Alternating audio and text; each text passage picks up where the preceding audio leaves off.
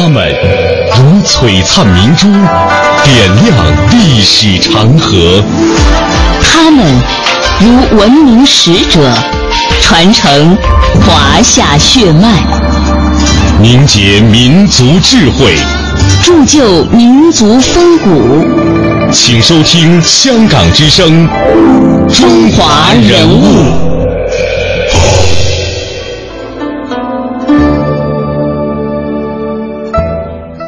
中华人物，启迪智慧人生。大家好，我是郑博。大家好，我是君阳。在今天的节目当中呢，我们将和大家继续走进中国著名翻译家系列。今天我们要带大家走进的翻译家呢是叶君健，他是中国著名的作家、翻译家、儿童文学家。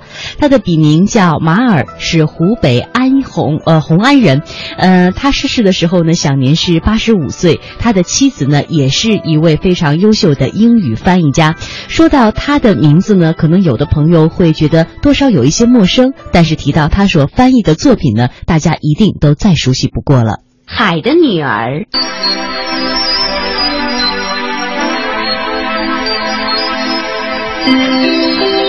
海王有六个女儿，她们是美丽的人鱼公主，最小的公主是最美丽的一。如今啊，我们一提起没穿衣的皇帝，还有丑小鸭这些众所周知的典故，大家自然就会联想起那些生动而风趣的安徒生童话。没错，早在一九一九年的时候，周作人，也就是鲁迅啊，曾经在《新青年》杂志上就译载过著名的《卖火柴的小女孩》。此后呢，郑振铎、茅盾、赵景琛等人也陆续的翻译过安徒生其他的一些童话。但是他们都是从英日文当中转译过来的。那么，真正从丹麦文翻译并且系统全面的介绍安徒生童话的，那一定是叶君健了。所以呢，叶君健被称之为是翻译安徒生童话的第一人。接下来的这段音频呢，非常的珍贵，是一九八六年叶君健先生在澳洲大学做的关于中国文学讲座的一段同期声。我们来感受一下先生的风采。英国评论家称他为革命史诗型的小说家，又一次掀起了叶君健热。一九八九年，他邀请英国的学者访问中国，他出国访问，应邀到欧美讲学，为向世界介绍新时期日趋繁荣的中国文学，加强中国与外国作家之间的交流，他辛勤工作，四处奔波。We talk about Chinese children's literature. Some bit of it and uh, something about uh, my own work in, in field of literary writing in China. We have a long oral tradition of children's literature. That is stories, uh, fairy tales, uh, coined by spontaneously by mothers, grandmothers, uh, for to tell to their children. privately。人物穿越时空，人生启迪智慧，人文润泽心灵，人性彰显力量。香港之声，中华人物，为你细数那些被历史记住的名字。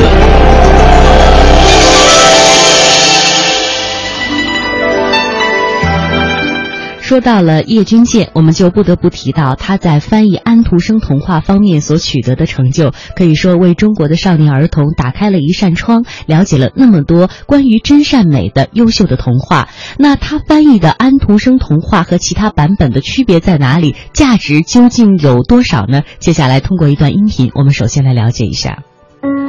叶君健翻译了艾斯库罗斯的《阿伽门农王》。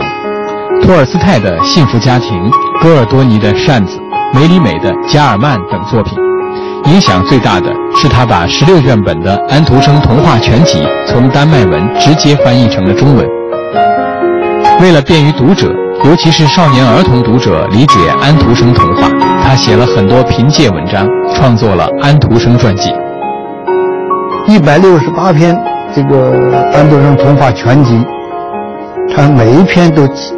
非常从头到尾的来字斟句酌的来翻译，要负责任。其实把他的民间的那个故事那个特点都要翻出来，非常的精确，非常的准确，所以这是和其他版本不同的。那么据说有些版本来参考了叶老的这个翻译版本，说参考那是好听一些啊。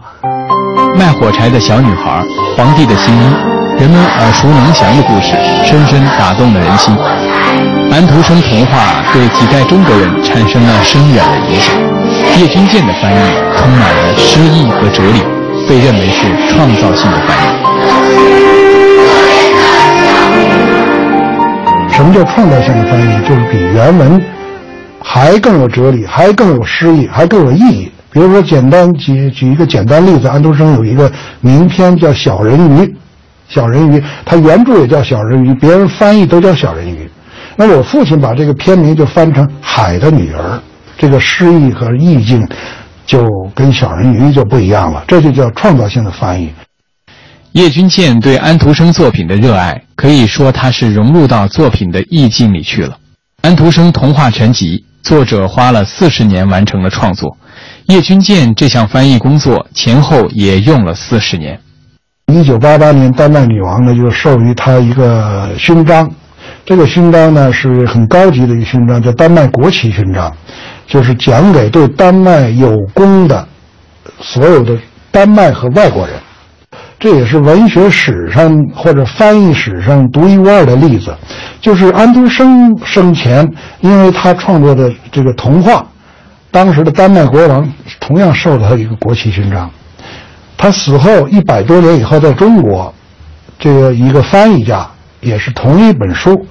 翻译成中文，受到同样得到同样一个勋章。他的目的也是为了中国亿万儿童呢做贡献，这一点冰心曾经说过：“我们要向叶君健看齐。”他不仅是翻译安徒生童话，他还翻译了很多国家的孩儿童作品。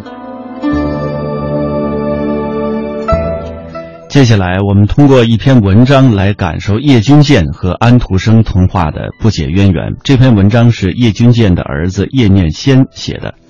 我的父亲叶君健最早是从世界语了解到安徒生童话的。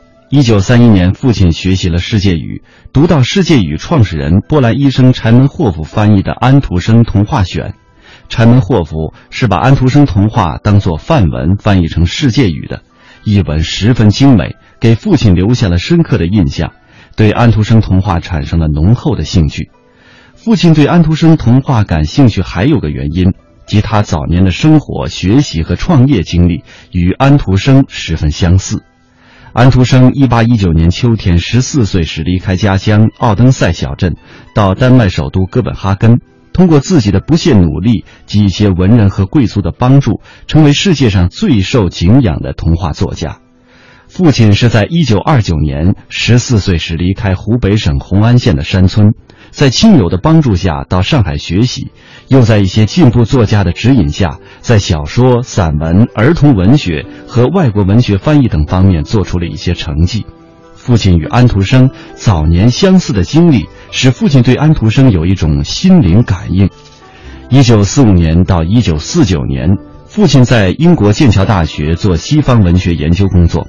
那时，由于对安徒生童话的兴趣，他决定把全部安徒生童话翻译成中文。于是他学习了丹麦文，每年寒暑假都到丹麦访问，了解丹麦的风土人情，结交丹麦朋友，与他们探讨安徒生童话的意境，积攒了对安徒生和他童话的体会。父亲首先还研究了安徒生的生平，一九五五年发表了传记文学《童话作家安徒生》。一九七八年，又在进一步研究的基础上发表了传记文学《鞋匠的儿子》。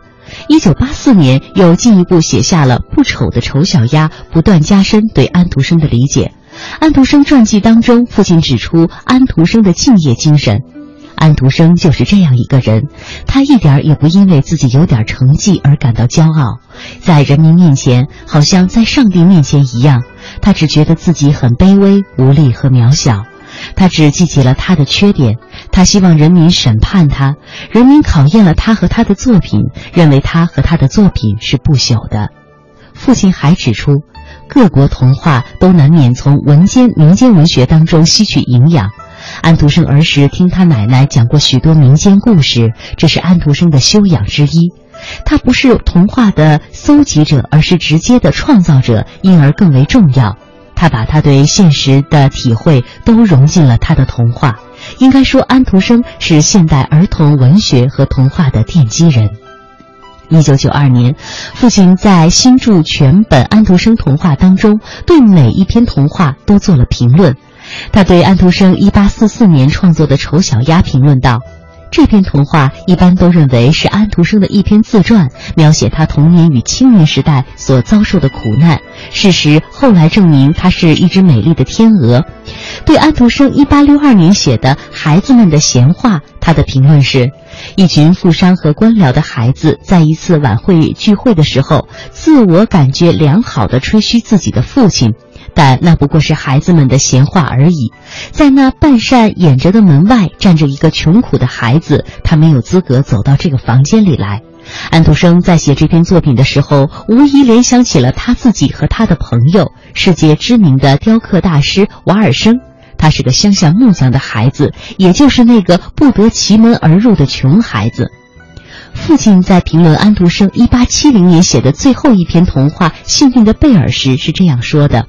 贝尔的父亲是一个老实和正直的人，在光荣的战场上牺牲时，不过是一个普通的士兵。他母亲是一个给人洗衣服的女人，并不能使儿子得到文化。他自己则是在一个寒酸的私塾里教养长大的。通过顽强的奋斗、坚定的毅力和信心，他的愿望都取得了成功。只是到了事业和爱情高峰的时候，他在观众的喝彩声当中结束了自己的一生。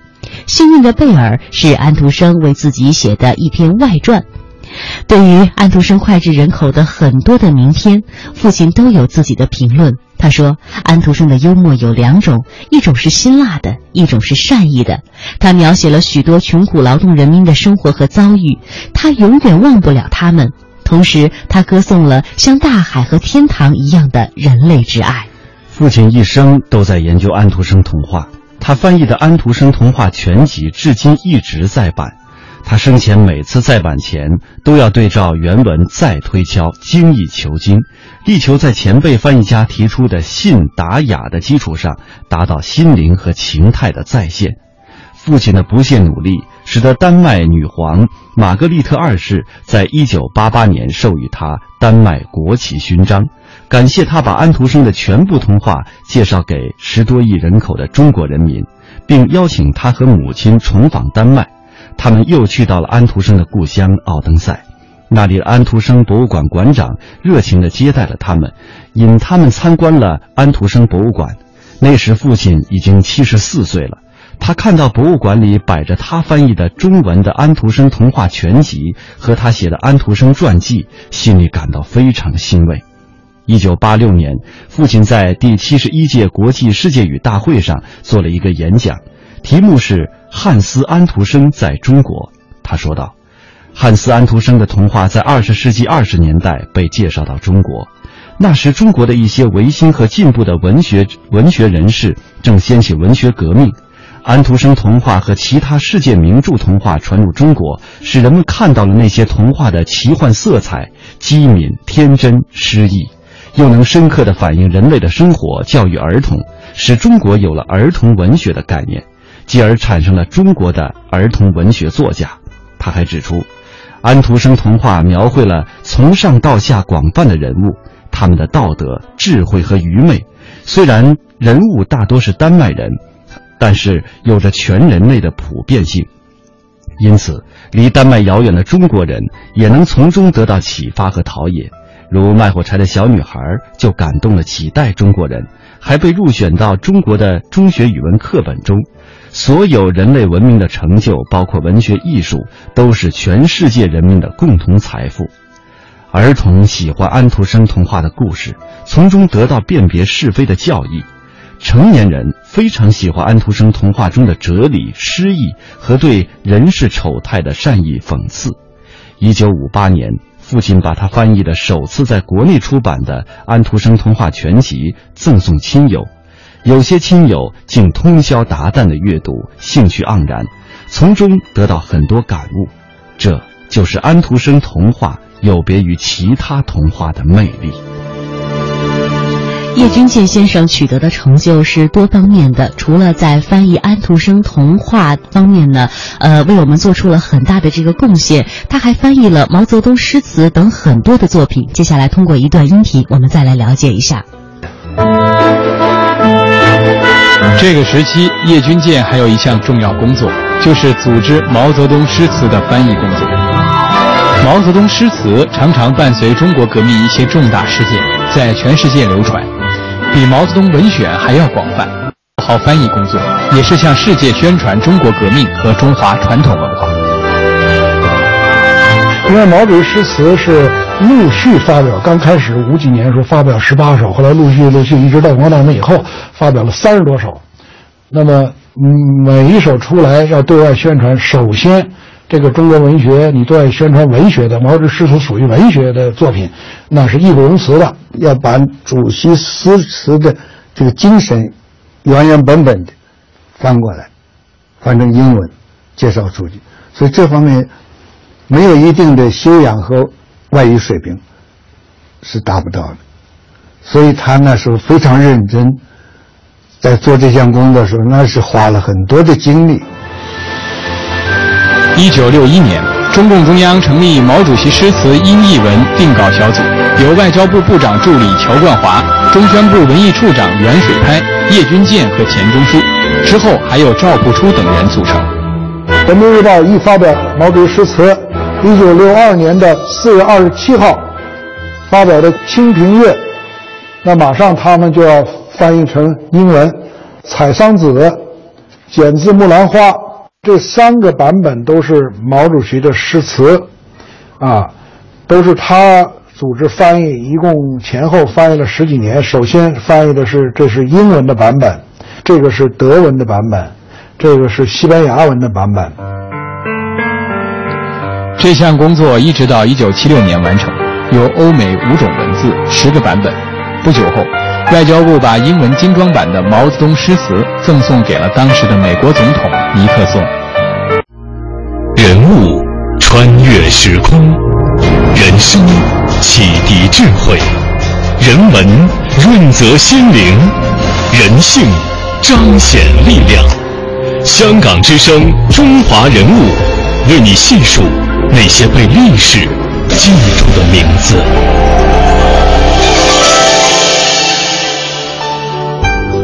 在翻译领域取得巨大成就的叶君健先生是怎么样来看待翻译的呢？接下来，我们通过他写的几段文字来了解一下叶君健的翻译观。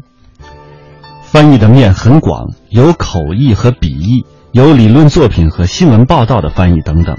这里我只想谈谈文学翻译。中国现代的翻译大师严复曾为翻译定下一个标准，即信、达、雅。他自己也身体力行，做出了成绩，在中国文化启蒙运动当中起到了推动的作用。但他译的都是社会科学方面的东西，说他们成为中国文化财富的一部分，则未必。他主张雅，他的文字风格的确也很典雅，但还不是文学作品。当然，他所翻译的作品内容也与文学无关。只有文学性强的作品，才能成为一个国家的文化财富，具有永恒的价值。一位这类作品起作用于人的感情、人的心灵，掀动人的喜怒哀乐，最终给人提供艺术的享受。严复所提出的雅，倒是接近于这个境界，但是他没有发挥，主要恐怕是他译的作品内容有所局限。但他做到的雅，还是赋予他的译文一定的永恒价值。信和达属于技术的范畴，但是雅就牵扯到译者的个性、品格和修养了。没有雅，译文就没有个性。一部文学作品是否在另一种文字当中具有特色，要看他的译文是否具有个性。一部文学作品再次移植到另外一种文字的时候，最低的要求当然是信和达。但是能否把原作的精神表达出来，则是另外一个问题，而且是一个最重要的问题。但原作的精神，也就是作者创作时的精神活动，究竟是怎样的，这就要费些心思了。在这里面，译者个人的思想感情就起了作用。所以，一部世界名著可以有不同的译本，不同的时代可以有不同的译本，在这里就不显得多余了。谁也无法自称自己的译本为定本，大概原因就在于此。翻译一部外国名著，也就意味着本国文字当中没有这样的佳作，要把它译过来，意味着给本国文学增添一份财富。但是条件是，它必须在译者的本国文字当中具有高度的艺术和欣赏价值，能给读者带来快感。这样一部外国名著就规划到了译者本国文学领域当中，而不是外国作品了。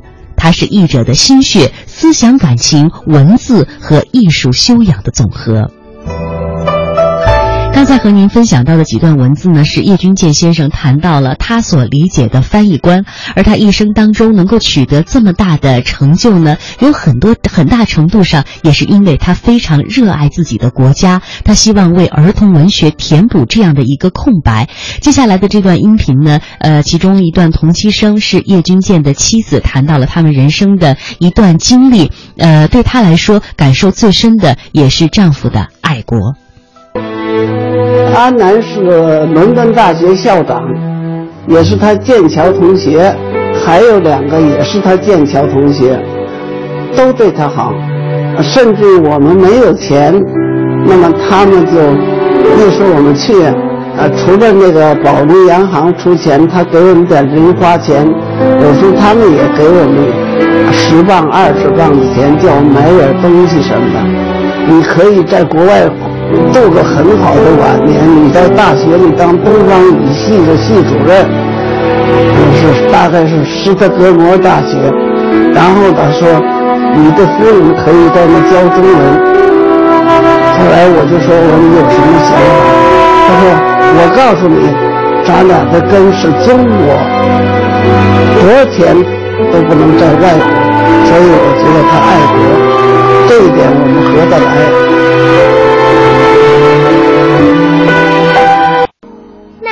火柴的小女孩，天气冷得可怕，天正下着雪，黑暗的夜幕开始垂下来了。这是一年中最后的一夜，新年的前夕。在这样寒冷和黑暗中，有一个光头赤脚的穷苦小女孩，正在街上走着。可怜的小姑娘，她又冷又饿，哆嗦着向前走。所有的窗子。都射出光来，街上飘着一股烤鹅肉的香味儿。因为今天是除夕，他的一双小手几乎冻僵了。他终于抽出一根火柴。听到这样的故事的时候，依然觉得内心当中特别的亲切。对于很多人来说呢，童年最早的接受这些真善美的故事，就是来自于这样的童话。而这些呃艰苦的工作，翻译工作呢，是由叶君健这样的大翻译家，呃数十年如一日的艰苦劳动呃所诞生的。这些作品影响了过去的好几代人，在未来也必将影响一代又一代的这些中华儿童们，让他们在这些童。话当中吸收呃很多的营养，伴随着他们成长。从这个角度来说，真的应该谢谢像叶君健这样的大文豪。他的一双脚打算暖一下。以上呢就是今天中华人物的全部的内容，感谢各位的收听，我们下期节目再会。再会。他坐在那儿，手中只有一根烧过了的火柴。他又擦了一根，火柴燃起来了，发出光来。他可以看见房间里的东西：桌上铺着雪白的台布，上面放着精致的盘碗，还有贴满了梅子和苹果，冒着香气。的烤鹅。